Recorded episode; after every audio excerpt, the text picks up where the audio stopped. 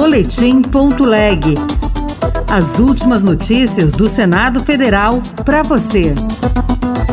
Regulamentação da reforma tributária deve ser prioridade do Congresso Nacional e do governo. Criando essas condições, em definitivo, para que nós possamos, no ano 2024, ter um crescimento sustentável, duradouro da economia. Senadores querem votar unificação das eleições municipais com as estaduais e a nacional. Eu sou o Tiago Medeiros e este é o Boletim Ponto Leg. Na abertura do ano legislativo, o governo vai defender a aprovação de projetos econômicos, entre eles os da regulamentação da reforma tributária e mudanças no imposto de renda. Repórter Érica Christian. Na mensagem direcionada ao Congresso Nacional por ocasião da abertura dos trabalhos legislativos nesta tarde, o presidente Lula deverá anunciar as prioridades, incluindo a reforma do imposto de renda. Entre as possíveis mudanças estão a taxação da distribuição de lucros e dividendos das empresas para os sócios, alíquotas maiores para salários altos e a revisão do limite de isenção para pessoas físicas. O líder do governo no Congresso Nacional, Randolfo Rodrigues, da rede do Amapá, também citou a regulamentação da reforma tributária. É prioritário a aprovação dos projetos de lei complementar da reforma tributária, criando essas condições, em definitivo, para que nós possamos, no ano 2024, ter um crescimento sustentável duradouro da economia. O governo ainda tem como desafios a votação da medida provisória que prevê a reoneração gradual da folha de pagamento para 17 setores da economia a partir de abril e que enfrenta resistências de diversos partidos, além da manutenção do veto que cortou 5 bilhões e 600 milhões de reais das emendas de comissão do orçamento de 2024. As eleições para prefeitos e vereadores devem ocorrer junto com o pleito estadual e nacional. É o que diz proposta de emenda à Constituição que deve ser uma das prioridades do Senado para este ano. Repórter Bruno Lourenço. A proposta de emenda à Constituição que prevê eleições gerais em todos os níveis, municipal, estadual e nacional, é encabeçada pelo senador Wellington Fagundes, do PL de Mato Grosso.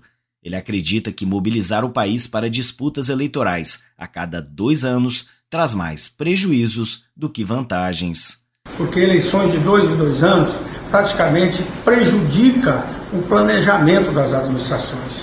Acaba uma eleição municipal, já vai se pensar na eleição nacional.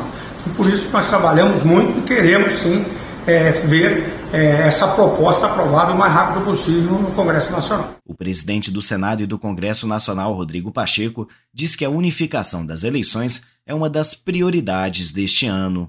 Além da economia de dinheiro que isso representa, o mais importante disso, o Brasil sai de um estado de permanência eleitoral, um estado de perenidade de discussão eleitoral, porque termina uma eleição já começa a outra. Para que as eleições sejam coincidentes, os mandatos de vereadores e prefeitos ganharão excepcionalmente uma única vez mais dois anos. Comissão temporária terá audiência pública nesta terça-feira para discutir projetos de reforma administrativa e tributária. Repórter Yara Farias Borges. A audiência pública vai debater quatro projetos de lei. Um deles altera a atual lei, há 20 anos em vigor, que regula o processo administrativo federal. O outro trata do processo de consulta quanto à aplicação da legislação tributária e aduaneira federal e os demais se referem à arbitragem em matéria tributária e aduaneira de normas gerais de prevenção de litígio, consensualidade e processo administrativo. O relator, senador Efraim Filho, do União da Paraíba, ressaltou que as reformas vão modernizar o processo administrativo e tributário. Tema extremamente técnico, mas muito importante, porque a legislação brasileira hoje ela é arcaica, obsoleta e ultrapassada nesse ponto e requer diversas modificações para o aperfeiçoamento. Foram convidados para a audiência representantes da Receita Federal, da Ordem dos Advogados do Brasil e professores de Direito Administrativo, Direito Financeiro e Direito Tributário. Outras notícias estão disponíveis em senado.leg.br barra rádio.